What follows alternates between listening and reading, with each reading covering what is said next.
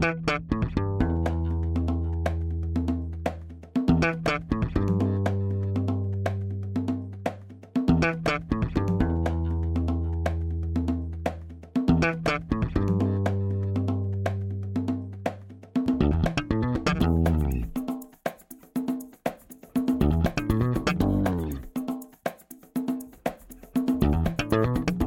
Este é o Tapa na Mão Invisível, podcast destinado àqueles que querem ouvir ideias que abalam sociedades e que não são ditas na mídia tradicional.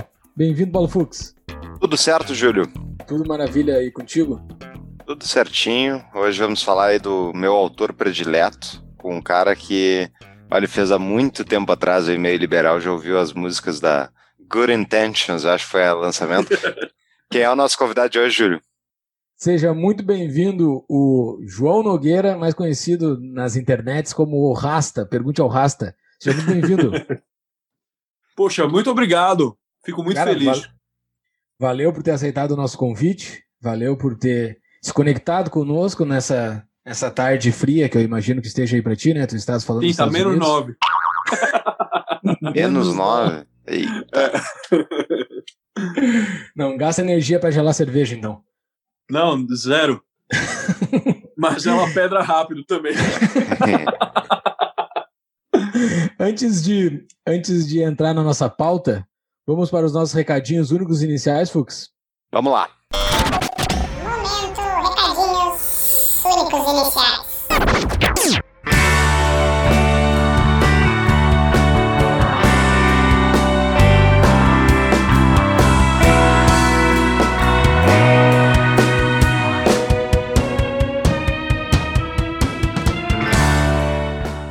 Então, pessoal, para quem quiser fazer seu imposto de renda, está chegando a hora da mordida do leão. Então fica a dica aí para o pessoal, consulte a DBI, eles fazem imposto de renda também, além de abrir empresa, enfim, além de ajudar na contabilidade do seu negócio. Imposto de renda é algo que eles manjam, que eles estão tocando direto e agora logo mais vai ter que todo mundo aí fazer sua contribuição nada voluntária para esse sistema maravilhoso que é o sistema político brasileiro. Mas é isso, né? Ninguém quer ser preso. Exato, tem que fazer, cara. Tem que fazer o negócio. Não tem muito que, não tem muito que fazer. Os, o homem, o, os homens ali são mais fortes que a gente. Tem que entregar, entrega. Mas fala com a DBI para fazer certinho, né? Não vai, não vai, não vai cometer um erro. Porque senão toma uma multa depois a coisa piora. E talvez está declarando demais, está pagando demais, talvez por algum erro de digitação. Então é bom, é interessante contratar um contador para fazer o imposto de renda de pessoa física. E bom, sobre o episódio, eu achei bem interessante, muito interessante, porque eu sou um fãzaço de Tolkien. O meu comentário que eu queria só fazer, Júlia, é para aquelas pessoas que não são muito ligadas à mitologia, a tipo a questão da própria religião e o, as analogias contidas dentro da obra do Tolkien, mas tipo, tu não tem como olhar para a sociedade ocidental sem olhar para as obras que compõem o imaginário coletivo dessa sociedade. Né? Então, tipo, o Brad Burzer, que é o autor do livro que o Rasta indica, que é o. Uh, enfim, tá no show notes lá. Uh, Santificador em Tolkien. Isso. Brad Burzer é professor na Liberty Classroom. Quem quiser conhecer, tem um cupom lá no nosso, nosso site da Liberty Classroom. Mas enfim, ele tem um curso dentro da Liberty Classroom que é justamente mitologia e a sociedade ocidental e ele vai toda a, a, explicação de como os fenômenos mitológicos são ligados desde a época dos gregos, passando pelo cristianismo, e como isso tudo meio que cola o nosso imaginário coletivo que dá a base para a nossa sociedade atual, né? Porque, por exemplo, desde o conceito de propriedade privada, como a gente enxerga, ele é baseado numa tradição, ele não é algo que existe no vácuo. Então, goste ou não você de religião e de mitologia, isso tudo compõe parte do cálculo. Então é interessante estudar, na minha visão, com uma pessoa agnóstica que sou. O que tu acha, Júlio? Exato, e o Rasta é um cara que é surpreendente, assim, é, a quantidade de informação que ele tem. Ele não é um teólogo, né? Ele é músico, ele é. O cara, a, gente até não falou no episódio, mas a banda que ele faz parte é a banda do filho do John Lennon com a Yoko Ono. E o cara é tecladista. Eu não sabia. Do, é, exato, é filho do, do John Lennon com a Yoko Ono. E ele é tecladista dele. A história, inclusive, do jeito que ele foi contratado é bem interessante, tá lá no, no Instagram dele. O cara é, um, é uma mosca branca, assim, é muito difícil achar uma pessoa igual o Rasta. Verdade. E um conhecimento absurdo, de uma fala fácil de entender. E aquele sotaque bacana de Recife, que é muito bacana. Tivemos agora há pouco um episódio com uma cearense, que aquele sotaque é muito bom de ouvir também. Agora um sotaque recifense. Muito bem. Júlio, temos que falar rapidamente da nossa troca no, do Telegram para o Discord. O que está rolando aí? Exato, os nossos apoios lá no nosso apoia-se, apoia.se barra tapa da mãe invisível, entre lá e você vai participar dos nossos grupos no Discord, o grupo mais livre da internet agora, não está mais no Telegram, está no Discord. No Telegram seguimos com o nosso canal livre lá, ele é livre para qualquer pessoa, que a gente divulga os nossos episódios e as nossas novidades, tá tudo lá no Telegram, o link está no nosso site, lá na capa do nosso site. Mas as recompensas agora do Apoia-se está no Discord, um negócio muito bacana que eu não conhecia e estou curtindo demais. Estão os nossos apoiadores tudo migrando, ou quando esse episódio for ao ar já estarão todos migrados para dentro do Discord. E vamos lá, vai ficar muito mais fácil porque Fux, eh, abrindo nosso coração aqui, dizendo o porquê da mudança, né? Que acho que é interessante deixar o registro. Nós estamos com muito apoiadores e a quantidade de mensagens ocorrendo por dia era muito grande. Tem pessoas que não conseguem acompanhar e perdem coisas que eram importantes para elas. Então, como o Discord consegue agrupar mensagens por temas, as pessoas conseguem olhar, acompanhar somente os temas que lhe interessam, né? Então ficou muito mais fácil, o nosso produto ficou melhor para o nosso cliente. Então quem, quem absorve o nosso produto ali vai ficar. Quem quiser ler tudo, lê tudo, como era no Telegram. Quem quiser somente o que lhe interessa ali, vai direto nos seus canais. E tem muito conteúdo, né? Eu aprendo demais com aquele grupo ali do, dos apoiadores do Tapa, porque é uma, é uma nata intelectual, o pessoal gosta de estudar, tá sempre dando referência, artigo, livros, enfim.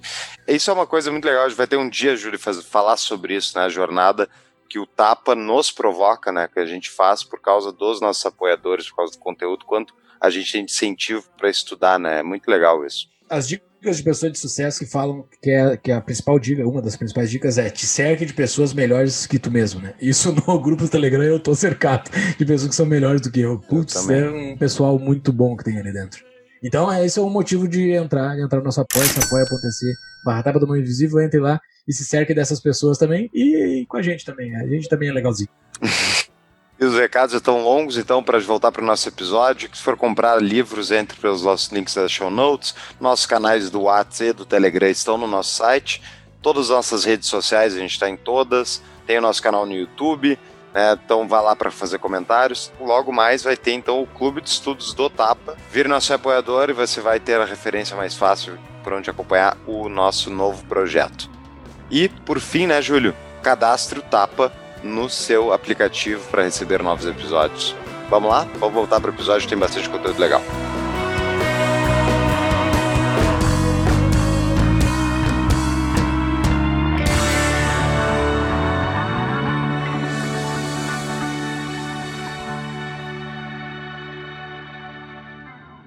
Vamos apresentar então primeiramente, né? Quem é o nosso convidado? Quem é o nosso o nosso rapaz que quem está nos vendo pelo YouTube, está com uma cartola, que é a marca característica dele, pelo menos de quando eu conheci ele, ele estava com uma cartola. João Nogueira, o Rasta, ele é músico tecladista da banda. Vamos lá, agora eu vou falar o nome da banda. The Claypool Lennon Delirium. Acertei? Exatamente. E integrante dos acadêmicos de Milton Friedman. Acho que primeiro, antes de falar do nosso tema, o pessoal que viu o banner desse episódio sabe que o tema hoje é sobre Tolkien. Mas vamos apresentar o rapaz aqui primeiro, né? João, tu és brasileiro, mas mora bastante tempo aí nos, nos Estados Unidos? Sim, eu moro aqui há 10 anos, né? Eu sou natural de Recife, Pernambuco, e eu me mudei para cá em 2010. Eu vim fazer faculdade, né? Eu estudei música na Berklee College of Music em Boston e depois disso eu, quando eu me formei em 2012, eu me mudei para Nova York, mais precisamente para o Brooklyn, né? E fiquei morando no Brooklyn até o início dessa pandemia, quando eu vim para as montanhas. Hoje eu fico aqui nas montanhas e parece que eu vivi aqui a minha vida inteira, né?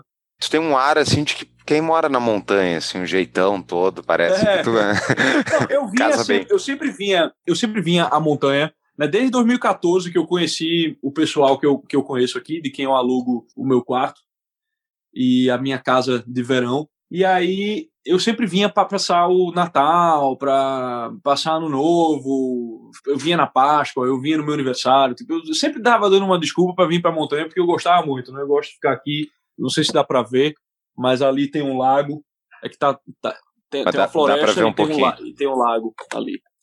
É, então, eu sempre vinha para cá e quando bateu a pandemia, velho, eu disse, sabe de uma coisa? Eu não vou, eu não sou doido de ficar aqui em Nova York. É ficar em Mordor, né? Tipo, o cara pedir para no meio da Guerra do Anel ficar em Mordor. Aí eu disse, não, sabe uma coisa? Eu vou para vou, vou pra montanha e terminei, tipo, dando um jeito de ficar aqui indefinidamente. Eu não pretendo voltar, não, pra, pra cidade. A gente estava comentando disso antes, né, e, uh, sobre Nova York.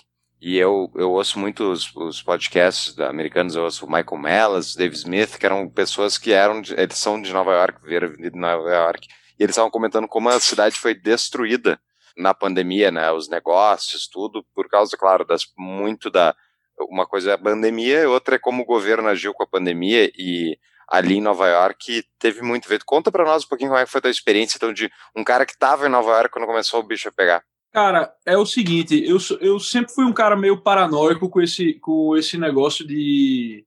É, você vai achar engraçado, mas é apocalipse zumbi. Eu sempre tive um pouco de paranoia com isso. E aí, eu sempre tive na minha cabeça: olha, qualquer coisa que acontecer, qualquer, qualquer pandemia, qualquer ameaça dessa assim, eu não vou ser o idiota que vou ficar aqui muito tempo assim que eu notar alguma coisa no início, né, eu vazo daqui. E foi exatamente isso que aconteceu. Começou o papo de coronavírus, eu comecei a ver na internet, né, que estava acontecendo em, em, Wuhan, aí já começou a, a pesar na Itália. Quando pesou na Itália, e que eu tava andando na rua em Nova York, ainda sem máscara, ainda assim, né, tipo, isso foi no dia, eu ainda lembro, no dia 10 de março. Eu tava andando no Lower East Side e eu notei as farmácias cheias de gente, sem, é, sem. Eu disse, bom, esse negócio de coronavírus talvez seja bom eu comprar uma máscarazinha, né? Fazer que nem o japonesinho que anda assim. Aí eu fui tentar comprar uma máscara, já não tinha. Já não tinha luva, já não tinha, tipo. O, o meu roommate chegou em casa com um potão de álcool em gel, assim. Aí eu disse: olha, esse é o sinal não fica, não, não, não fica aqui não. Aí eu já liguei para é, a minha amiga aqui das montanhas, que é a Bárbara, né? É a, é a bruxa das montanhas com quem eu moro. E eu disse, Bárbara, eu vou me refugiar aí um tempo. E aí ela disse, não, vem, que maravilha, pá, que lá. Aí eu vim. E aí eu vim, tipo, vi que ela, vi que ela necessitava de algumas coisas também, né? Tipo, as taxas de os impostos da, da, propriedade aqui dela são muito altos todo ano, né? E aí eu cheguei a uma arranjo com ela e disse, olha, por que tu não deixa eu tomar conta disso aqui? Eu moro no verão na casa do lago, né, que ela ficava alugando a casa para pagar imposto, e no inverno eu fico aqui, porque não dá para ficar no lago no, no, no, no inverno, porque a água vem do lago, o lago congela, né, tipo aí estoura cano, tal, a gente tem que desligar toda a tubulação quando chega o inverno e tal. Então, tipo, assim que eu vi os primeiros detalhes da pandemia surgindo, eu disse, olha, eu vou embora, eu vou embora mesmo. Eu fui o primeiro, primeiro dos meus amigos a vazar, e todos eles disseram, caralho, foi meio, meio que mãe de Ná, assim, não, mas não foi mãe de Ná. Eu já vi o negócio, ele veio da China, aí mete ONU no meio, mete Organização Mundial de Saúde. Não, velho, essa galera tá há um tempo do caralho só querendo ver qual é o tamanho da influência que eles conseguem ter na, na vida das pessoas. Eu não vou ficar aqui para descobrir qual é. Uma boa lógica.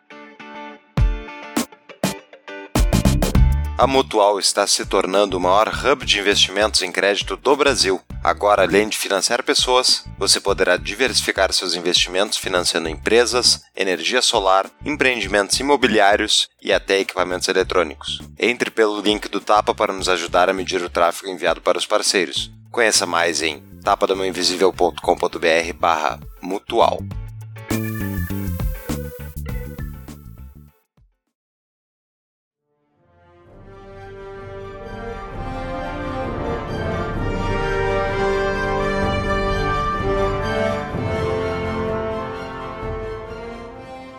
Tu falaste sobre esse cenário bucólico, tu descreveu um pouco aí. A pessoa, uma, a gente recebeu várias indicações para te chamar para uma entrevista, né? Uma das pessoas uhum. que te indicou foi o, o Alex Catarino, que a gente tem um episódio com ele aqui. E ele falou: ah, entrevista o Rasta. Daí tá. Eu, quando fiz o episódio com ele aqui, eu falei sobre o aquele ambiente bucólico que é Mecosta, não sei se chegou a conhecer, mas é muito semelhante ao que tu descreveste da região que tu estás aí. Essa parte, essa parte bucólica dos Estados Unidos é muito legal, cara. É muito legal. É, é uma coisa assim, eu te invejo bastante por uma inveja boa assim, por onde tu estás agora. Claro. Assim. Espero, espero que tu estejas bem aí, que é um, é um sonho de consumo. Sim, é uma coisa, é uma coisa engraçada, cara, porque existe uma certa coisa de viver aqui que me faz sentir como se eu sempre tivesse, tá, como se eu sempre tivesse vivido aqui. Tá entendendo? E quando eu saio daqui, eu não gosto. Assim, eu não sou um grande viajante do pântano, vamos, vamos, vamos, vamos, vamos dizer assim, né? Eu, eu sempre brinco com as pessoas no Pergunta ao Racha, que eu digo, a viagem mais longa que eu já fiz foi para o mercado de peixinhos comprar coisa. O mercado de peixinhos é um, é, um, é um mercado público que tem num bairro chamado Peixinhos, lá perto de Olinda, em Recife. Digo, foi pro mercado de peixinho comprar coentro e estava fechado. Mas, pô, eu viajo muito por causa das turnês, eu é, às vezes tenho que viajar por, por, por, outros motivos, eu vou pro Brasil e tal. Eu não gosto de aeroporto, eu não gosto de. É, eu não gosto de segurança de aeroporto, né? É muito governo, é muita. muita fica me lembrando o tempo inteiro que o governo tá ali, né? Tira o sapato, não sei o que lá. Então, tipo, eu não, eu não gosto muito de viajar. E agora que eu tô aqui, muita gente dizia, cara, tu vai, tu tá acostumado a ir na montanha no, no, final de semana e tal, tu vai enjoar, tu vai enjoar. E, cara, não enjoo. E eu, não, simplesmente não consigo me, me, me, enjoar disso aqui. Chega o verão, eu já começo a preparar a minha horta, né? Já, já começo a, a, a plantar os, os, meus tomates e tal. Então, eu realmente gosto disso aqui. Veja, eu não tive, nunca tive problema em morar no Brooklyn. Nunca tive problema em morar no Brooklyn eu gostava da agitação de Nova York, gostava do, do, do, negócio todo, mas essa, essa mudança parece que me, me deixou melhor. E isso tem tudo a ver com o nosso autor que a gente vai falar hoje, né? Porque Exato. isso que tu descreveu aí tem muito a ver com a infância que ele relata, né? Que a infância que ele Sim. teve lá na West Midlands, né? Que tem Sim. tudo a ver com o termo que ele utilizou para as obras depois, né? Midlands. É, provavelmente, né? Ele utilizou o Middle Earth. Sim. O Tolkien tem essa. A pegada dele é a, é a, é a pegada do, do distributivo, né? Distributivo, distributivismo, como é que eu, eu acho que em português é distributivismo. Do tá, tá. Chesterton. Tá. Do Chesterton? É, sim, sim, sim. É. A pegada do Tolkien é bem essa, essa, essa pegada do distributivismo. O distributivismo ele é uma ideia baseada na doutrina social da igreja, certo? De como o homem deve viver, né? de maneira que não seja ideológica, de certa forma, né?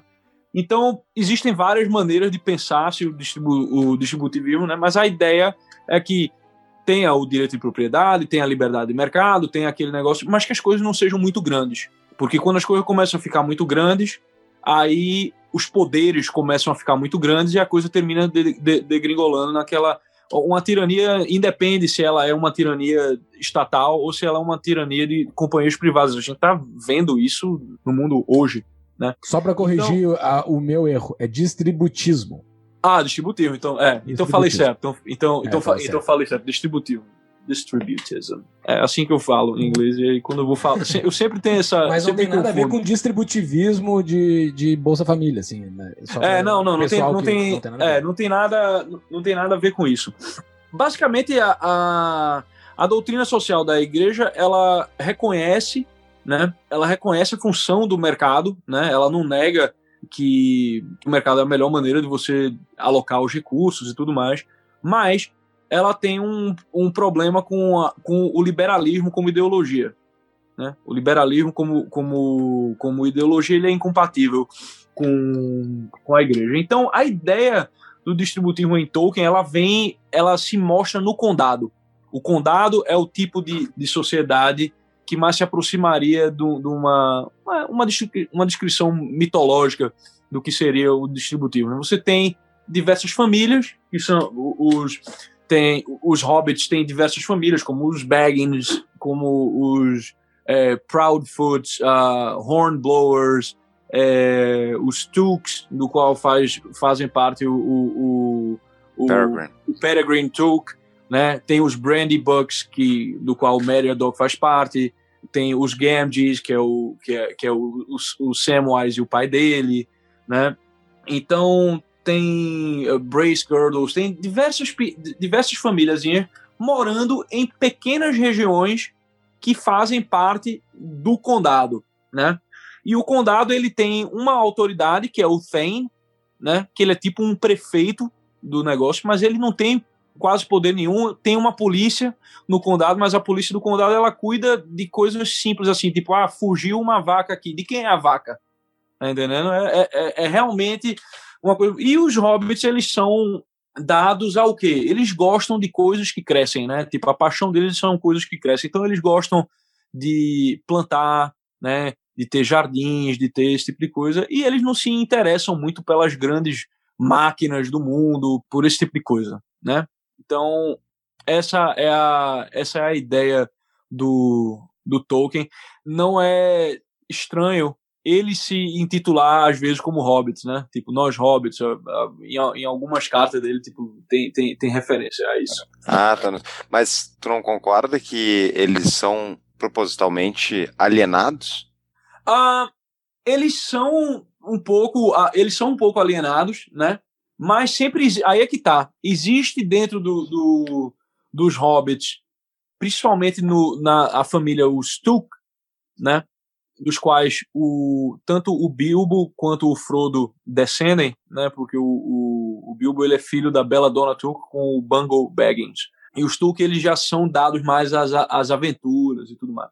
Então, sim, existe uma certa alienação em relação ao que está acontecendo no mundo e fora, né? Tipo, ah, é, keep your nose out of trouble and no trouble will come to you. Keep your nose out of trouble and no trouble will come to you. Não vai mexendo nos problemas que tu não conhece e tu não vai contrair problema é, para ti. O condado, a região do condado, ela tá protegida pelo reino, né?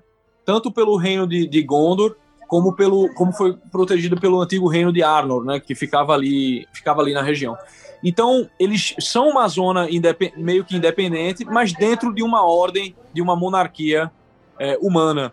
Né? No caso, Gondor é o, é o centro, né? é como se fosse uma espécie de sacro império romano. Eu li, perdi a conta, acho que eu devo ter lido umas cinco vezes Senhor dos Anéis, eu sou fãzaço do, do Tolkien, li todas as obras, eu não li o Contos Inacabados dele. E sempre, tipo, os hobbits, eles têm aquela pureza, né, de justamente não ter sido maculado pelas coisas ruins do mundo. Mas ao mesmo tempo, eles, a inocência deles, tu não concorda que se dá justamente porque eles têm essa proteção externa que tá fora do controle deles, que eles, na verdade, eles são, tipo, eles estão privilegiados na defesa, que não tem um orc entrando dentro do condado, mas não é porque eles se prepararam para isso, é porque tem outra pessoa combatendo o orc, né? E daí sim, consegue sim. manter... Nesse, ele já eles já se envolveram em guerras no passado. Né? Teve as Goblin Wars, onde o, o Bull Roar Took, né? Ele é, no, no Hobbit o Tolkien explica isso, né? Ele até arrancou a cabeça de um Goblin com um tacape. E aí ele diz que ali a guerra foi resolvida e também o jogo do golfe inventado ao mesmo tempo, né?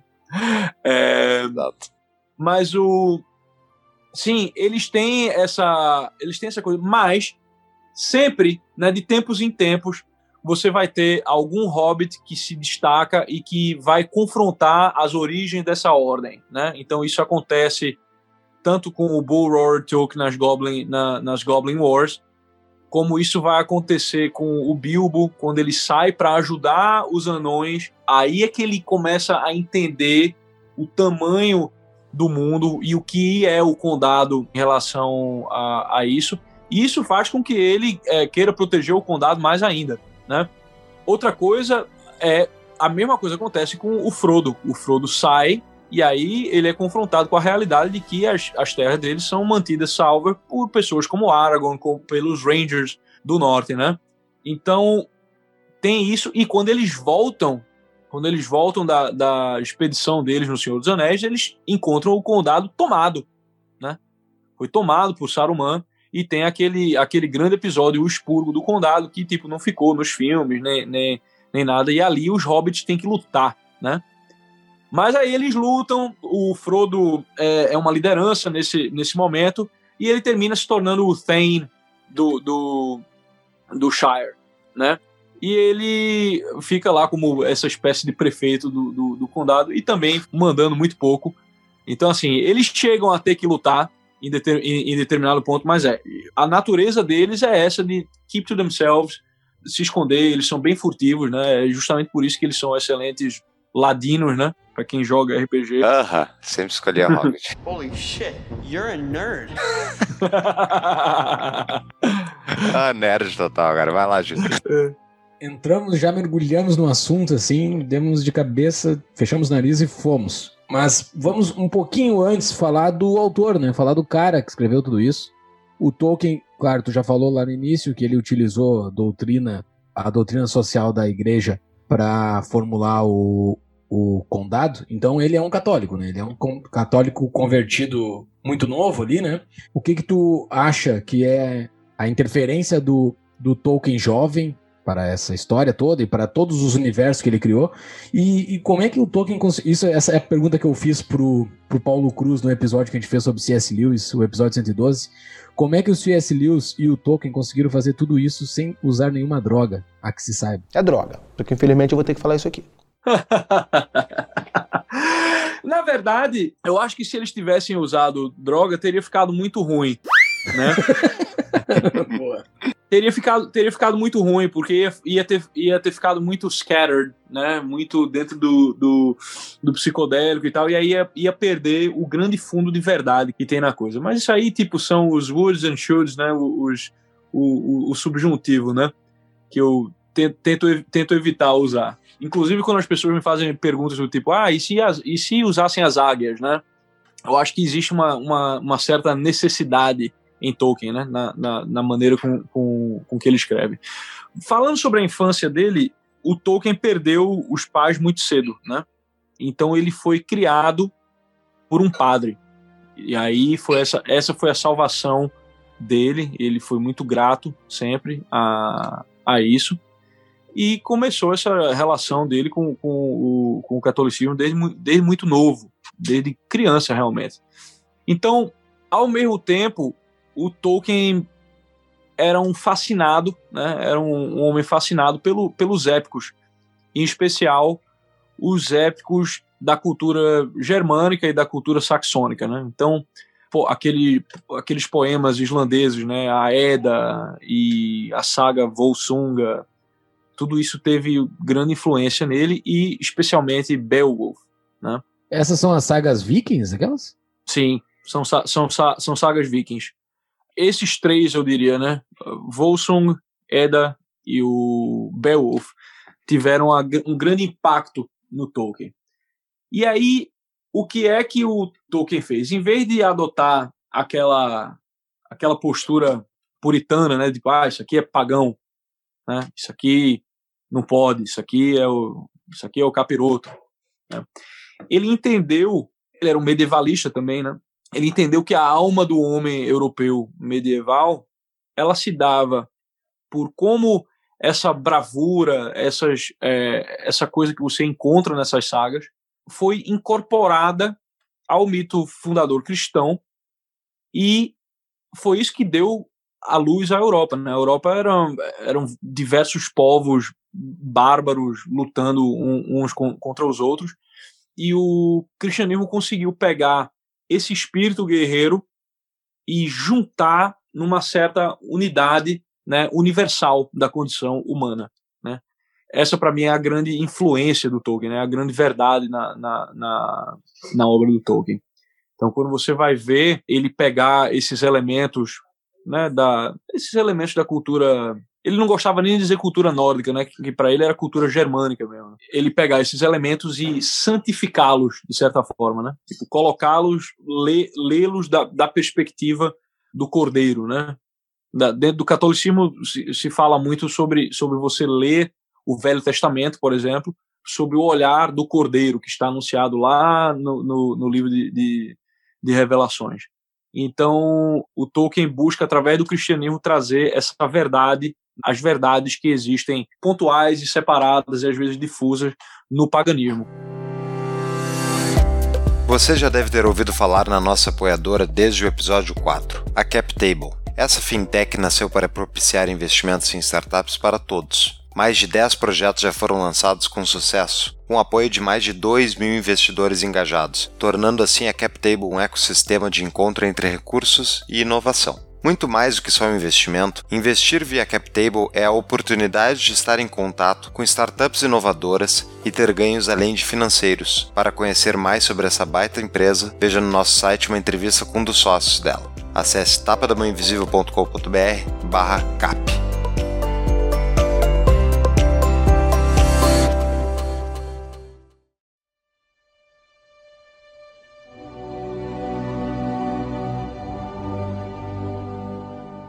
Vocês dois aí têm uma ligação mais forte com o catolicismo e com essa ideia, enfim, uh, que liga ao Tolkien. Eu sou um agnóstico, eu encaro a obra do Tolkien por olhos menos religiosos, digamos. Mas, ao mesmo tempo que eu vejo valor nisso, nessa visão de vocês, eu queria, tipo, justamente para aquela pessoa que não, não é dessa área, que não tem essa visão, por que, que é importante esses significados? Por que, que são importantes? Hum como é que eu posso responder isso sem, sem apelar à autoridade, né? o cara tá de cartola, ele, ele tem autoridade. Veja, se o cristianismo não faz, você não enxerga ele como uma verdade, né? No caso, se você é agnóstico, você enxerga ele como uma, uma dúvida, né? No máximo, um, um, o palpite mais educado seria uma dúvida, né? Você vai olhar para o negócio, talvez, de um, de um ponto de vista utilitário. Veja, veja o, o bem que isso aqui trouxe, né? Veja é, a utilidade disso aqui na sociedade, né? De você ter uma, uma bravura servindo a algo que não seja o mero tribalismo. Porque esse é o grande, esse é o grande problema. Se você, se você não enxerga o problema do paganismo na questão da salvação da sua alma, ele é um problema, sem dúvida, na questão social na questão da, da, da emergência do Estado-nação, ela é incompatível com, com, com o paganismo. Inclusive, os Estados-nação que usaram do paganismo que exa exacerbaram esse paganismo, como os fascistas fizeram, né, com os etruscos, o Fátio e, e, toda essa coisa, e os, os alemães fizeram, né, com, com, com o nazismo, isso aí a gente já viu a merda que dá, né? Tribos brigam. Então, é isso, é isso que elas fazem. Então você ter uma você ter uma universalidade, né, da condição humana, ela é essencial para que você possa ter uma convivência entre vizinhos, né? Para que você consiga enxergar algo em comum que não seja a sua mera identidade tribal. Né? Hoje a gente está voltando ao tribalismo, né? O, eu diria que de certa forma o modernismo ele, ele enfraqueceu muito o poder e o, o poder eu não quero dizer o poder político, né? Eu, eu digo a influência, né? Que é, a igreja tinha na, na mentalidade das pessoas e ficou um vácuo, né? Ficou um vácuo de ateísmo, ficou um vácuo de materialismo, ficou tipo todo esse tipo de coisa. E obviamente o homem vai tentar preencher esse vácuo, né? Primeiro tentou preencher com as, essas essas utopias né, gnósticas do, do século XX, né? Ou essas utopias modernas que o Tolkien combateu fortemente, né, com a ideia de Mordor, é isso, né, a ideia de Saruman, o mago pervertido de Isengard, é isso também. É, mas o pós-modernismo trouxe de volta, né, essa, ah, não, a gente perdeu muito o transcendente, a gente perdeu muito é, essa relação com a, com, a, com a transcendência. E aí ele trouxe de volta isso de uma maneira, é, uma maneira tacanha, uma maneira que eu chamo, né, raparigagem espiritual, que é pela forma do, do paganismo. E isso aí termina gerando tribalismo novamente, né? Tipo, você tem o tribalismo das raças, você tem o tribalismo é, das seitas, você tem tipo diversas coisas, de, de, é, diversas formas de tribalismo dividindo a sociedade hoje em dia. É interessante isso, porque a mensagem católica realmente é uma mensagem universalista, né, de salvação. É tipo, é, o ser humano Sim. pode ser salvo. E é bem, acho que a explicação foi muito boa. Eu estava pensando aqui uma analogia dentro do próprio Tolkien, né? É, que eu vi comentando, inclusive eu recomendo, vou botar no show notes, as duas lives tuas com o Rodrigo Marinho falando sobre Tolkien, que eu vi para me preparar para o episódio. E lá, um, eu não sei, acho que foi um de vocês dois comenta a, a própria figura do Sauron, né? Ele vai de um ser originalmente um ser de luz, um ser, uh, um semideus, né? E ele vai conforme vai progredindo a história, né, daí pega desde o Silmarillion até o fim da, do Senhor dos Anéis, ele vai se tornando cada vez mais terreno, né? Cada vez mais preso a, tipo, não só o anel, mas preso à existência dentro. A existência física. Isso aí é. é uma boa analogia, eu acredito, para essa justamente para essa, essa levar para o paganismo, levar para essa experiência puramente humana, nada mais é verdade. Seria isso? É, exato. Exato. No caso, eu não, eu não, eu não diria nem que é, eu não diria nem que o, o, o Sauron ele, ele cai para o, o paganismo, ele cai para a gnose realmente, né? Tipo, o conceito de gnose é o que mais se aplica embora seja um conceito meio, meio difuso, né? Porque tem várias coisas que são gnose, não, é, não existe uma doutrina gnóstica, né? Mas explica, Mas, explica, explica ela, por favor. Veja, para resumir, né? Resumir de certa forma, o, o, gnost, o que se chama gnosticismo é uma espécie de sincretismo que aconteceu no mundo helênico, né?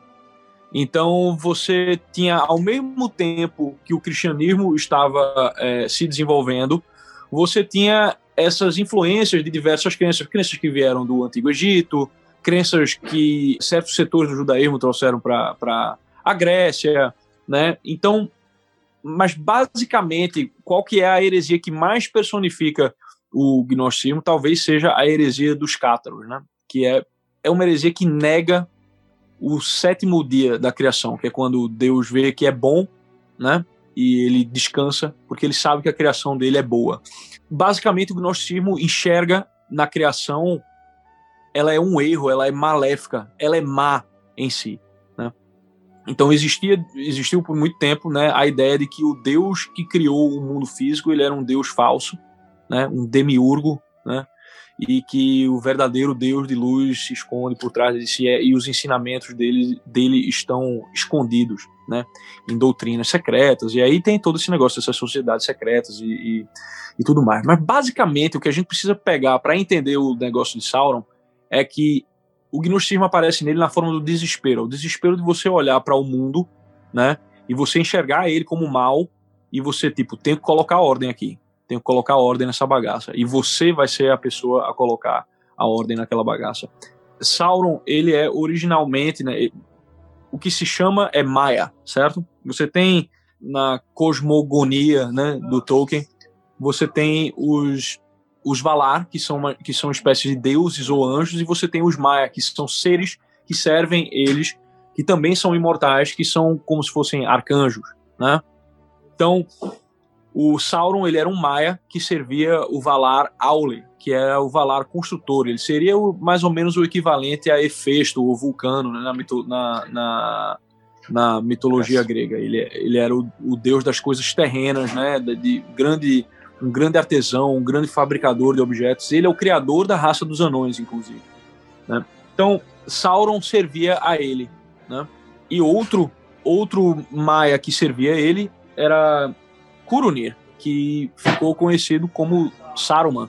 Os dois serviam Aule no início. E os dois terminaram se pervertendo, né? A queda de Saruman acontece, né? Tipo, é, ele é narrada por Gandalf no Concílio de Elrond né? Quando estão lá debatendo o que é que vão fazer com o anel e tudo mais. E ele fala como foi o encontro dele com Saruman. Ele foi a Saruman é, buscando informação, buscando conselho, e ele chegou lá e encontrou o Saruman colorido, né? Com o hobby dele cheio de, de outras cores. E aí ele diz para o Gandalf: olha, o tempo dos homens acabou, eles não vão conseguir dar jeito nisso aqui. Os elfos também não vão conseguir dar jeito nisso aqui. Então a gente vai ter que ajeitar isso aqui. Né? Ou seja, ele não confia na própria criação, né? Na, na, criação divina. Ele acha que ela não tem como, ela não tem como estabelecer ordem. E aí ele diz: então nós precisamos ordená-la. Mas para isso nós precisamos de poder, poder para ordenar as coisas de acordo com a nossa sabedoria, que é maior que a dele. Né? Então, tipo, eu estou é, resumindo mais ou menos. Então, isso é o gnosticismo fortíssimo, né? Tipo, é, o comunismo tem, tem, isso, o nazismo tem isso, né? Essa ideia de tipo, vamos consertar o mundo, estabelecer um, um paraíso na Terra. E o anel de Sauron, né? Ele é gnosticismo da, dos bravos, assim, porque ele tem justamente o poder de estender, né? A existência temporal. esse é outro gnosticismo do, dos brabos. Então, o Reich de mil anos, né? Essa ideia, né, de que de, de estender o tempo, uma, uma eternidade no tempo, que não faz sentido nenhum, né? Uma eternidade no tempo, ela não faz, ela é autocontraditória, né?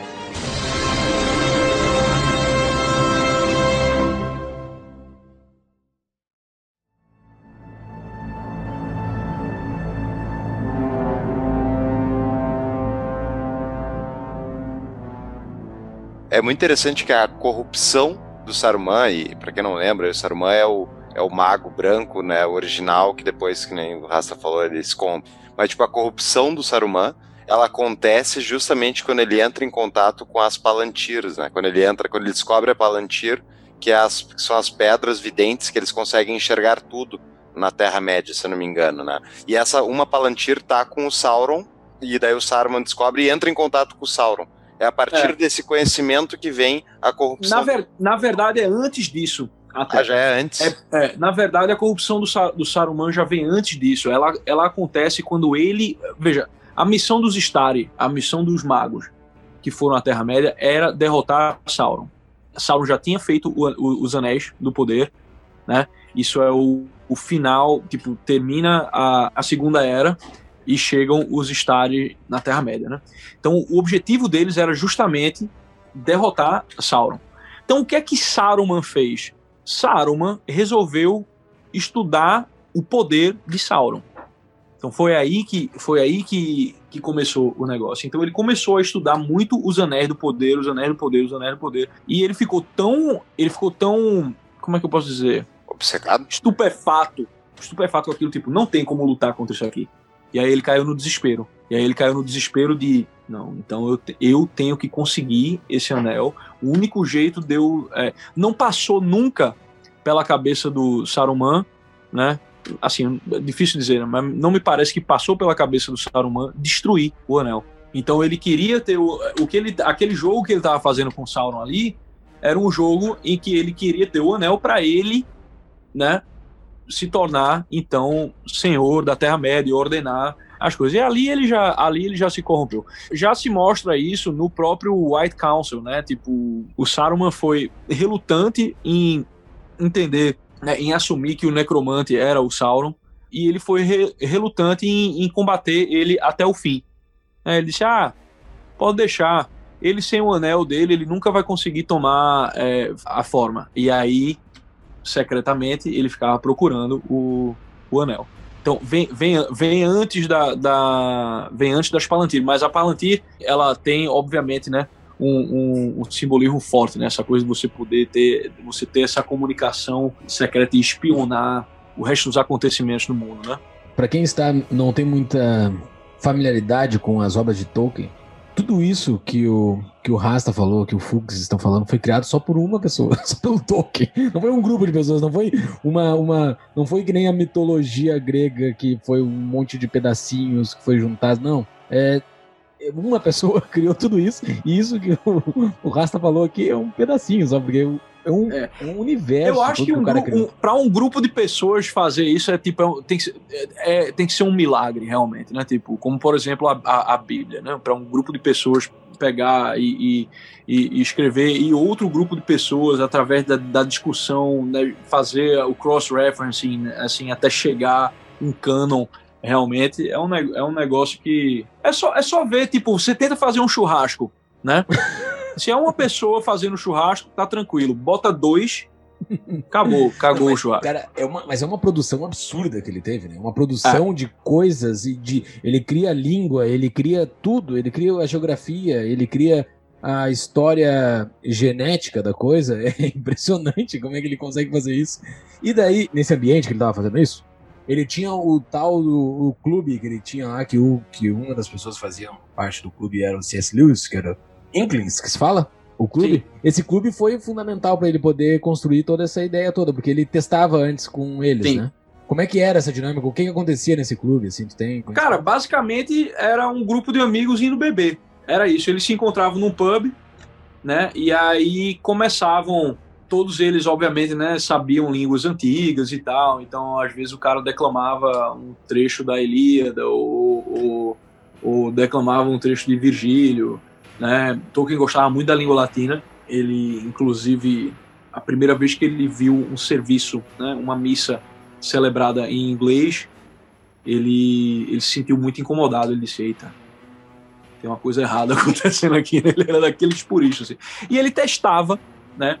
Às vezes ele declamava Beowulf em saxão e tal. E eles estavam sempre lá, né? E tinha o, o tinha o Lewis e tinha o, o Charles William também, né? Que foi uma adição mais tardia e que o Tolkien se, se opunha, né? Ele achava que o, o, o Charles William era uma espécie de bruxo, né?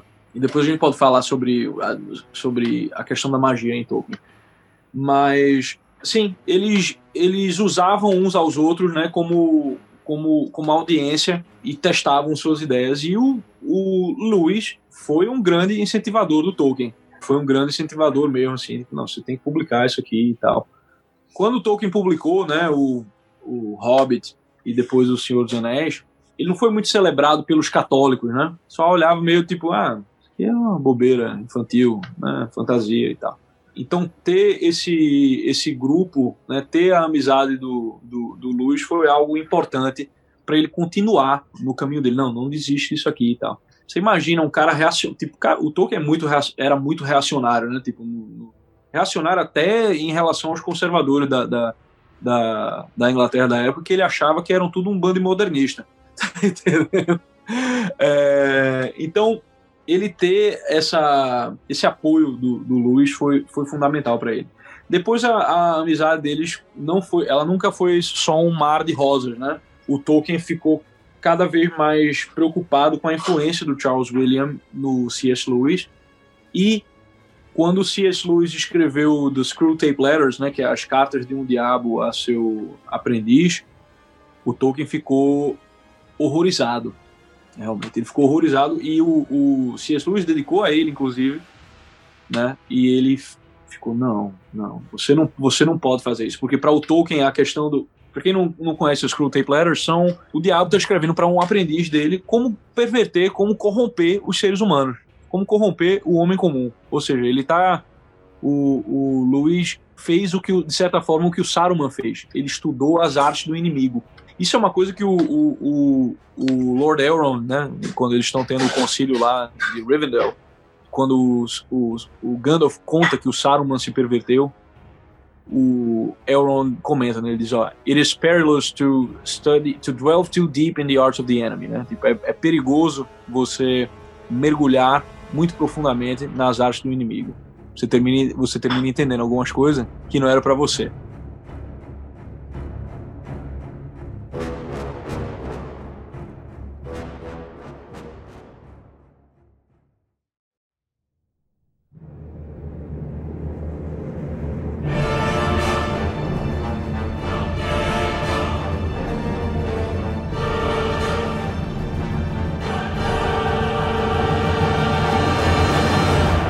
Interessante porque toda a história do Senhor dos Anéis, ela, é, ela são, enfim, é tudo analogia para outras coisas, né?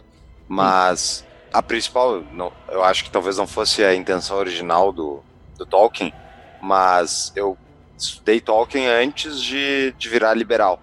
Depois que eu virei uhum. liberal, eu, peguei, eu olhei para trás e olhei a obra do Tolkien, eu olhei assim, o Anel de Sauron, ele é o Estado ele é a crença justamente de que tu pode usar o mal, a coerção, a violência, para construir a sociedade que tu quer.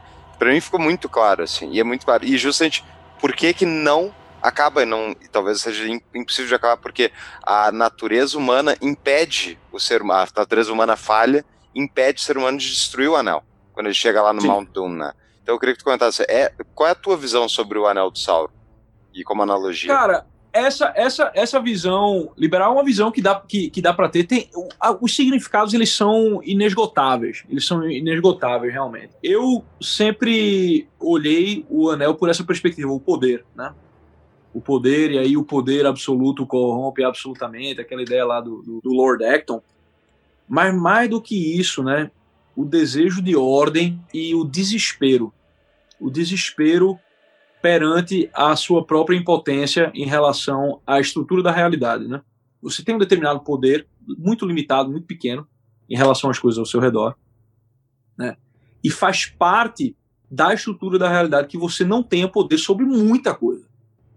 Né? Tipo, a, a realidade impõe, ela se impõe a você dessa, de, dessa maneira que é inescapável. Então você ou aceita, né, e você ama a realidade, que é o primeiro mandamento, né, amar, amar a Deus acima de todas as coisas, né, então, ou você ama a realidade, você abraça a estrutura do real como, como algo bom, né, que, como uma a criação divina, ou você se desespera e começa a tentar editá-la a todo custo, né? Que é o que, para mim, o anel, no final das contas, eu, te, eu termino olhando mais para a gnose, porque eu acho que a gnose é um termo mais geral, tipo, é uma coisa mais geral ainda, né? E que engloba tantas ramificações como a tirania estatal, mas também a ambição, a, a, a ganância humana, né? No final das contas, mesmo que você não tivesse o poder absoluto estatal, o homem ainda está corrompido. Existe algo na natureza dele que é o pecado original que está que está nas obras de, de Tolkien. Isso aí é inescapável. Esse é um conceito que tipo, se você não você não tem, você vai ter que meio que aceitar para propósitos poéticos, né? Mas a, a ideia do pecado original ela é fundamental dentro da, dentro da obra do Tolkien dentro do entendimento da sociedade, da, da, da, da, sociedade humana também, né? Porque, tipo, o amor ao próximo, ele é um, ele é um amor entre criaturas caídas, né? Tentando se reconciliar de, de, de alguma forma. Se você toma, né? Você toma posse, né? De, desse amor, confunde ele, né? Com o poder da ordem e tudo mais, tipo, aí você, você gera todos os tipos de maldade, todos os tipos de tirania, né? Tipo, o próprio Gandalf, ele diz isso, né? Ele diz, olha, eu usaria esse anel pelo desejo do bem, né? desejando fazer o bem, mas através de mim ele teria um poder né? É, que é muito terrível sequer de, de, de imaginar. Então o Tolkien buscava até, é, procurava até não imaginar muito como, como, como seria isso. Se você for pegar tipo detalhes do mal, você não vai encontrar muito no Tolkien. Você vai encontrar detalhes sobre o quê? Sobre uma floresta, sobre uma árvore, né, sobre um campo, sobre um riacho, né? Você vai encontrar isso aí bem detalhado, né? Sobre a, a linha familiar dos hobbits e tudo mais. Agora, grandes detalhes sobre, sobre o mal, por exemplo, como é que, na, como é que nascem os orcs, né? Como é que nascem os urukai, as, a mistura de, de homens com, com orcs, como, é, como qual é o poder que gera o anel. Tudo isso fica tipo é, meio que suspenso numa névoa que engloba a, a trilogia inteira. E que para mim é muito mais interessante porque você sente realmente você tá o seu ponto de vista é o ponto de vista do, do, do fellowship entendeu? A sociedade do anel. Você tá lá você é a sociedade do anel, a igreja é a sociedade do anel, caminhando por esse mundo, tipo, que vem males de todos os lados e que você não sabe nem como eles foram concebidos em primeiro lugar, né? Genial. Naquela pergunta que o Fux fez, ah, vocês dois que são católicos e eu que sou agnóstico, eu, na minha percepção de católico e defensor das ideias da liberdade também, eu vejo o anel, o anel e o poder do anel e essa força toda como a intenção que tem todo homem, uh, todo homem que está perdido, de construir o paraíso na Terra. Eu acho que esse é o grande ponto do anel, assim, na minha simplificação dentro da minha cabeça a construção Sim. tem a ver com a trazer a transcendência para a imanência, né? Trazer tudo para o terreno aqui. Exatamente. Uh, é a inversão e, e trazer o tempo trazer o tempo eterno para o tempo vigente. Essas coisas que, que para o cristão é bastante óbvio que é, é bullshit. Isso não vai ocorrer de forma alguma. Mesmo que tu tenha melhores intenções, melhor equipe, melhor orçamento, melhor tudo, tu não vai conseguir fazer orçamento na Terra. Não há possibilidade nenhuma de se fazer o paraíso na Terra. Essa é a minha percepção, assim. É, foi a forma como eu simplifiquei o poder para eu poder entender a obra. É o, forma... o nosso querido Dostoiévski fez esse exato comentário né, nos Irmãos Karamazov, quando ele fala sobre o Alyosha. E ele diz que se o Alyosha fosse ateu, ele seria tipo um, um socialista raivosíssimo. Porque para o Dostoiévski diz, né, que ele diz que a questão a questão do ateísmo digo, a questão do socialismo, ela não é, ela é muito menos a questão da propriedade e a questão do trabalho, né? Mas ela é sim, ela é muito mais a questão do ateísmo como tomou forma na modernidade, né? Porque tem diversas, tem, tem formas distintas de, de, de ateísmo, né? Se for pegar, tipo, Mesênteos, né? O, o, lá, lá, lá na Eneida é um ateísmo diferente do de Karl Marx, né? Mas o que ele fala é, tipo, é a forma moderna com que tomou a Torre de Babel, né? De subir ao céu, não como um desafio aos céus, mas na tentativa de, de fazer o, o, o celestial o terreno. Conceito do, do Eric Voegelin sobre, sobre nós também é isso, né? Tipo, é você manifestar o transcendental no terreno. Exato, que é o que é a parte política da coisa toda aí, que a gente trata ah. bastante aqui no nosso podcast, que é o que envolve, ao meu ver, ele conecta Tolkien à, à parte política da coisa, das, da, da de, de tu admitir, eu acho que é a parte bacana do, do catolicismo e do cristianismo também, de tu admitir que não tem o um paraíso na Terra e, e é, tocar a tua vida. Você, você saber que essa, você conhecer essa verdade assim de que não não tem, não tem como. Exato. É libertador realmente.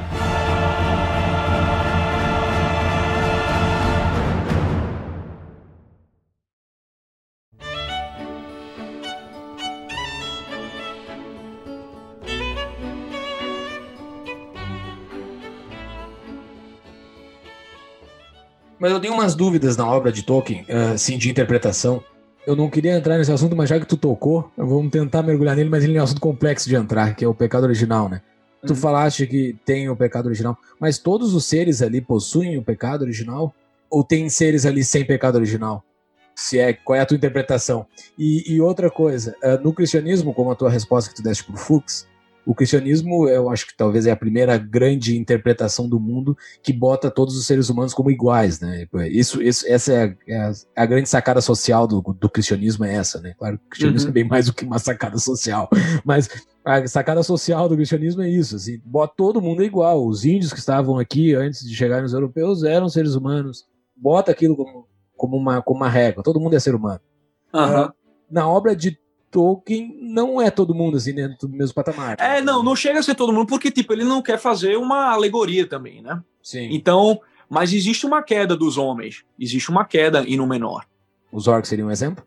Ou os ah, orcs são alguém que não, não tem como os, os, os orcs, na verdade, na, na, verdade, os orcs eles são atormentados, né? Eles, os coitados foram atormentados por, por Morgoth e viraram uma.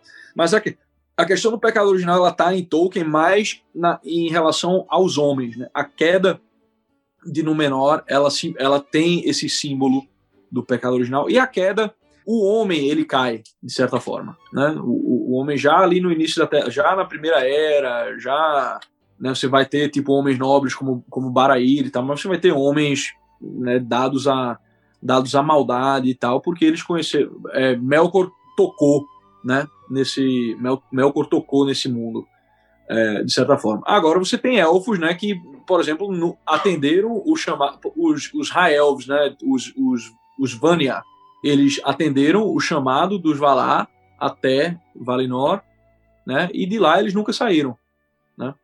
Já os Noldor, né, eles foram tocados por Morgoth. Morgoth colocou ali a sementinha né, da discórdia neles e isso aí, tipo, isso aí degringolou de, de um jeito, mas não afetou não afetou a natureza, por exemplo, de Galadriel, né? Não, não afetou. Então, tipo, não é não dá para você ter tipo a ideia do pecado original exatamente como ela é como ela é pra gente, né? Transposta ao mundo de Tolkien, mas você tem tipo símbolos, né, que dão hints que apontam a ele. Pra quem não conhece, o Morgoth é tipo o chefe do Sauron, é o cara que fez. O, é. Esse é o, é, o, é o anjo caído original, né? É, esse é, o, esse é o verdadeiro anjo caído, né? Ele, ele é o que se rebela, né?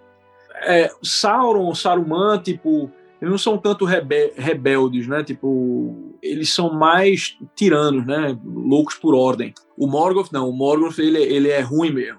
Aí ele foi dado mais poder do que qualquer outro, e aí ele foi dado mais conhecimento do que qualquer outro.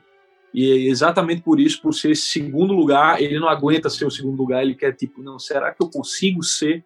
E Ilúvatar, e aí a, e aí a revolta. Então, como ele não consegue, como ele não consegue ser Ilúvatar, ele se rebela e resolve perverter. Tipo, a única coisa que ele pode fazer é destruir. Ele não pode criar nada, realmente. Tanto que a criação né, da raça dos orcs ela não é uma criação, é uma destruição da raça dos elfos. Isso.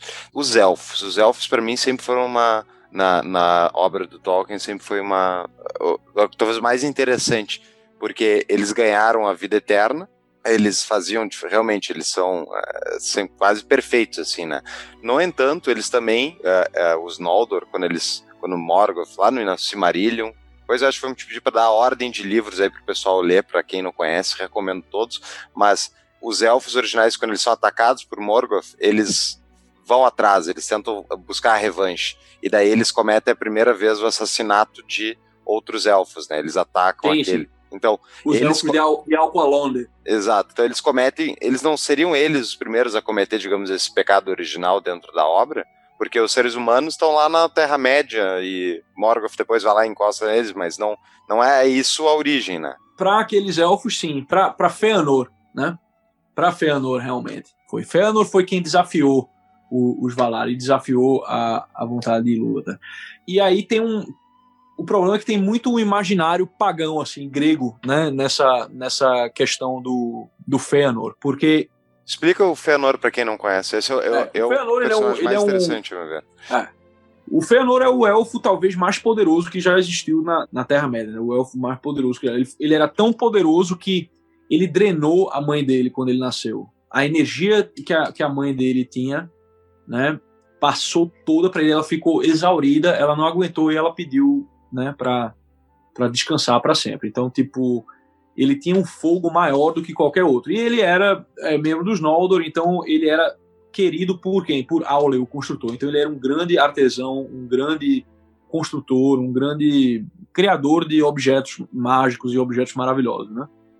Então ele criou as Silmarils, foram joias que, que nela estavam à, à luz de Laurelin e Telperion, né, que são as árvores de, de Valinor, e essas joias foram roubadas por, por Morgoth. Ao mesmo tempo que ele matou o pai, de, ele mata o pai de, de Fëanor e ele rouba as Silmarils. Mas antes disso, ele espalha um boato entre os Noldor de que o, os Valar, na verdade, invejam eles e tal. Esse, esse é sempre o papo da, da os deuses te invejam tal. E aí, quando o, as Silmarils são roubadas, o Fëanor faz um juramento, né? Diz, eu vou perseguir esse filho da puta até a minha morte.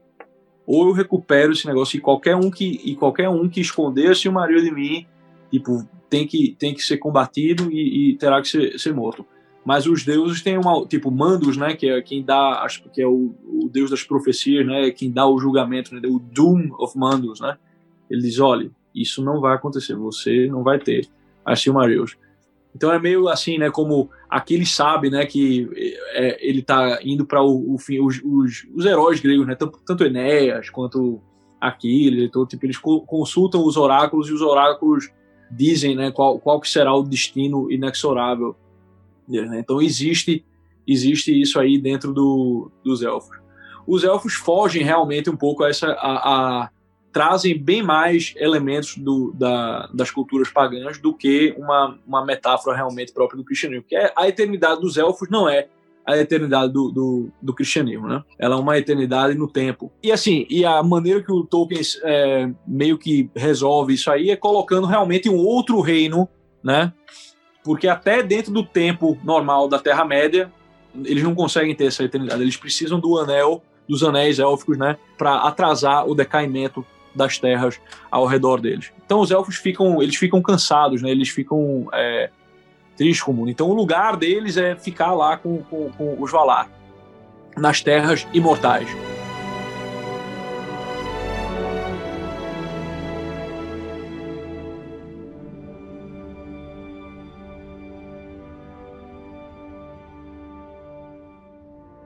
Nas obras de C.S. Lewis, que também tem várias mensagens de um imaginário por trás cristão, ele bota o leão ali como sendo Cristo, né? É, fica muito claro ali, né? Fica muito claro. O Tolkien coloca alguém como Cristo nas obras não. dele? Ao teu ver? Não. Não, não, não. não. Quando Você começou a descrever esse Fianor aí que eu não, que eu não, que eu, que eu não li, eu imaginei que era Cristo, assim, quando começou a falar, mas daí depois... Não, não, não, até porque quando ele sai, ele desafia os deuses, ele está, eu vou atrás do, eu vou atrás do Morgoth, sim, né? sim, ele sim, amaldiçoa o Morgoth. O Morgoth recebe esse nome, né? Porque é o nome com que o nome dele verdadeiro é Melkor, né? Mas ele é amaldiçoado por Feanor, né? Que, o que o chama de Morgoth. E aí, cara, Feanor começa, só faz merda depois disso. Ah, tá, tá. Ele chega no, ele chega na, na no mar, ele tem que atravessar o mar para ir para a Terra Média, né? Então ele chega em Alqualonde, né? Onde vivem os Teleri, que são outros elfos, né? Os descendentes de Elwe e, e Owe. E ele pede os navios dele e eles dizem: Não, a gente não quer desobedecer os Valar. Os Valar não quer que vocês vão, a gente não vai dar o navio, não. E aí, velho, começa o cacete, eles matam, eles matam. Obviamente teve, teve um pedaço dos Noldor que não se que não se, se mancharam com, com isso aí, né? Que era o povo de Finarfin, da Galadriel, Fingolfin, né? Esse pessoal é, passou, fez o caminho para a Terra Média mais longo, né? Eles perderam muita gente, né? Mas eles tomaram o caminho mais longo para não ter que passar por Alqualone, então eles não, eles não se mancharam com o, o né? Tipo o fratricídio de Alqualone. E aí você tem também uma. Aí você já mistura, né? Tanto o, o desafio da, da, da, profecia dos deuses com a questão de Caim e Abel, esse, esse fratricídio, né? Tipo, são raças irmãs se matando porque uma está em desobediência é, a Deus, a, aos deuses, no caso. Tu desse uma dica de livro que é o, o mito santificador em Tolkien, né? Sim, Essa sim, é a tua sim. dica de livro. Ele tem em português esse livro para quem quiser Olha ler. aqui. Eu não li o livro, eu li um artigo que falava sobre este sobre este livro. Vou colocar nas nossas show notes, inclusive o link para o livro para comprar estará nas nossas show notes. Mas desse artigo que eu li sobre esse livro, que era uma resenha sobre o livro, ele falava que dentro da parte da, da santificação e desse mito que Tolkien constrói, tem muito a busca da beleza. A busca da. Eu não sei se é isso que está no livro, tá? Me corrija, talvez o artigo que eu li estava errado. Tem o caminho da busca da beleza como um caminho para a santificação. Tu, tu tem essa percepção? Eu me chamou muita atenção isso, porque a, a busca pela beleza é algo muito, muito, muito, muito presente dentro da, da cultura cristã e principalmente é, do que é o, o que se vê um conservadorismo hoje, hoje em dia é um, é um tema muito recorrente. Tu acha que dentro do mito santificador de Tolkien tem a busca pela beleza? Tem. Eu não lembro de ter visto uma passagem específica sobre isso no livro, né? Mas a ideia, né, de que, de que a beleza tem um papel reconciliador tá na obra de Tolkien, né? Se pegar, por exemplo, Gimli contemplando a Lady of Galadriel, né? E como ele, com, com, com a beleza dela, ele entende a beleza da criação, ele, ele entende, né? Naquele momento ali, ele é, a beleza dela é quase como se fosse a graça, né? Divina. E ele enxerga naquela, ele pede, né? O fio de cabelo dela para ele fazer, pra ele fazer belos objetos e tal. Então é... Tem muita referência. Cara, cada coisa que tu fala tem muita referência da Bíblia aí, né? Pediu o fio de cabelo, isso tem muito a ver também com a passagem Ah. do Evangelho. Total, total. É, não tem, não tem como, não tem como escapar. Você obviamente não precisa, você não precisa ter a dimensão bíblica para ler, para apreciar a história, mas você tendo Vide Paulo ela, Fux. Hã? Vide Vide Paulo eu. Fux. É, exato, que gosta do do, do, do, do, do, do negócio. E a questão do, a questão do agnosticismo, eu acho que ela é até, de certa forma, contemplada em Tolkien, porque como é que eu vejo a posição, é, a posição agnóstica, né? Eu vejo como, se você entende a ideia de, de, de causalidade como algo apenas dentro do mundo físico, né? se escapa a questão do ato puro realmente a- a- aristotélico, não tem para quê. Se, se você pensar na, na, na cadeia de causa e efeito só como um, como um efeito dominó, né?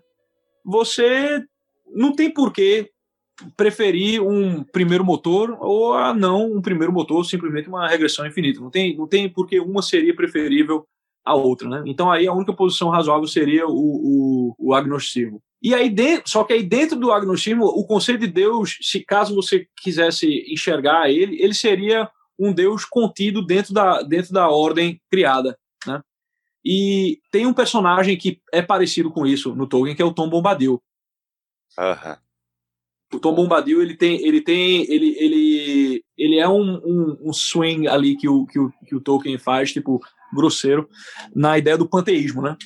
Que é, se você de um entendimento agnóstico resolvesse imaginar que tem, que, que tem um Deus, ele se- seria, ele enquadraria, mas ele teria alguns atributos ali para ser encaixado como um candidato, como um forte candidato. Pô, Rasta, que aula. E tu, a quantidade de referências que tu faz por frase é sensacional, mostra a, pelo menos a minha ignorância. É muito bom, é muito bom falar com gente que tem tanta referência que dá para dar gosto de estudar depois mais.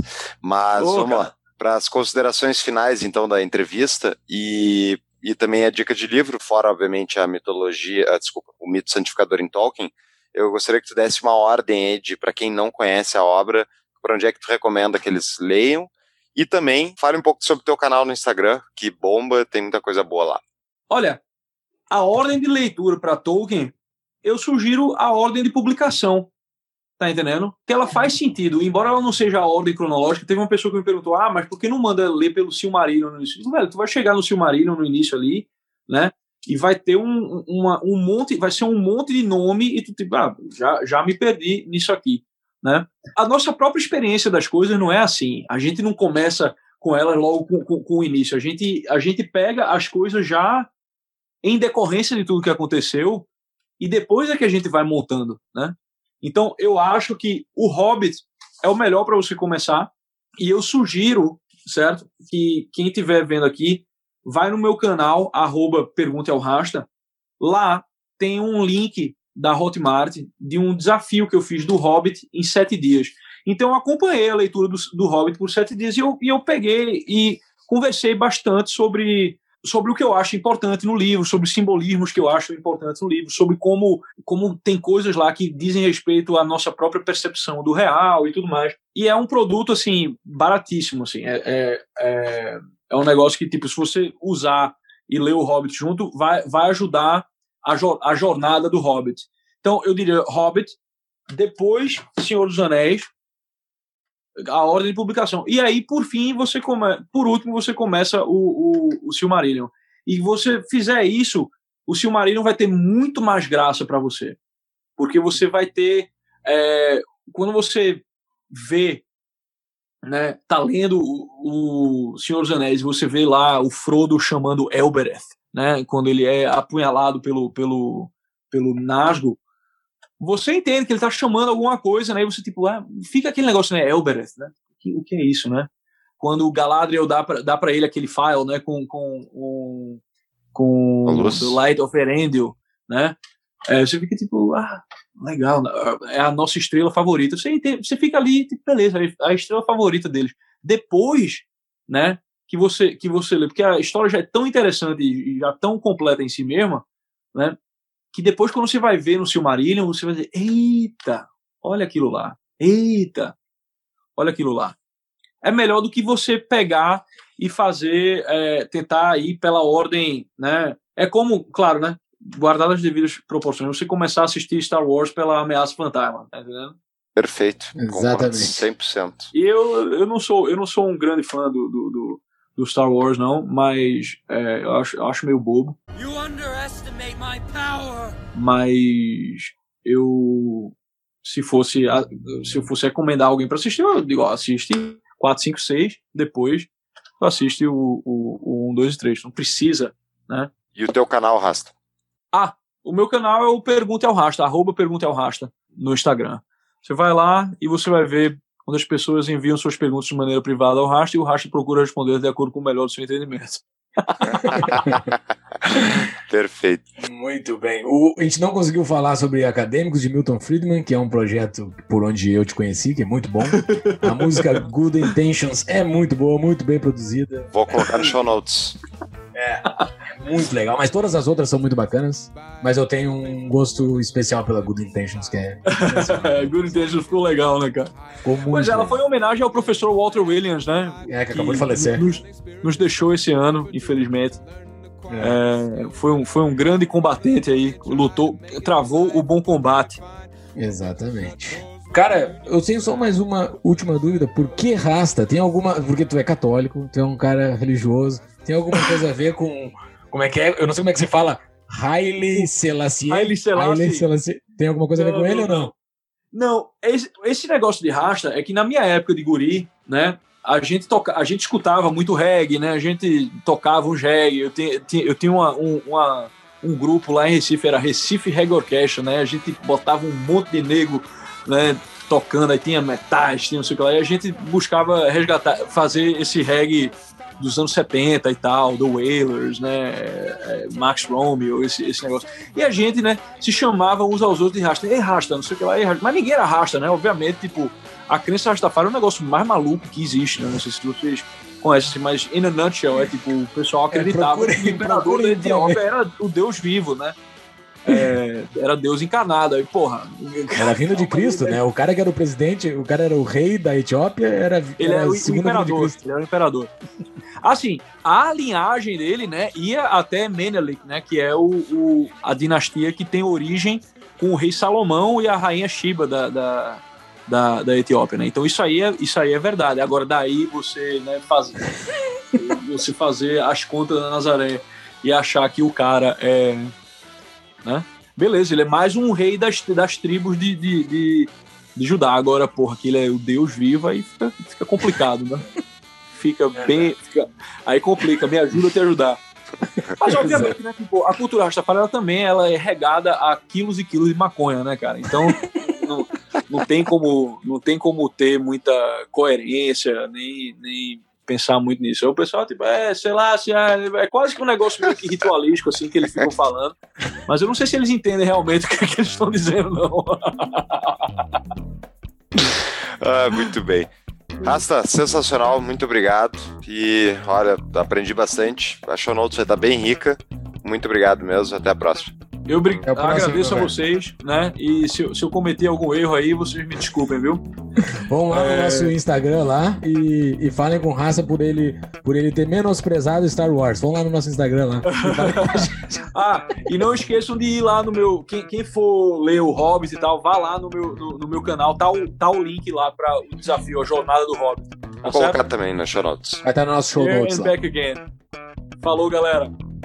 Eu Rasta, até mais. Até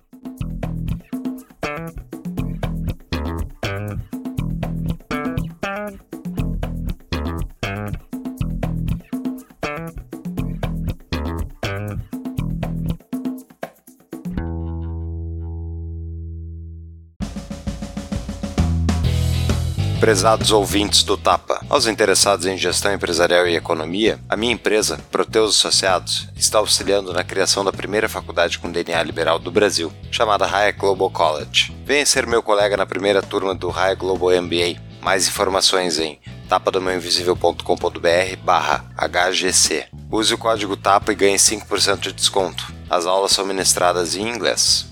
Obrigado.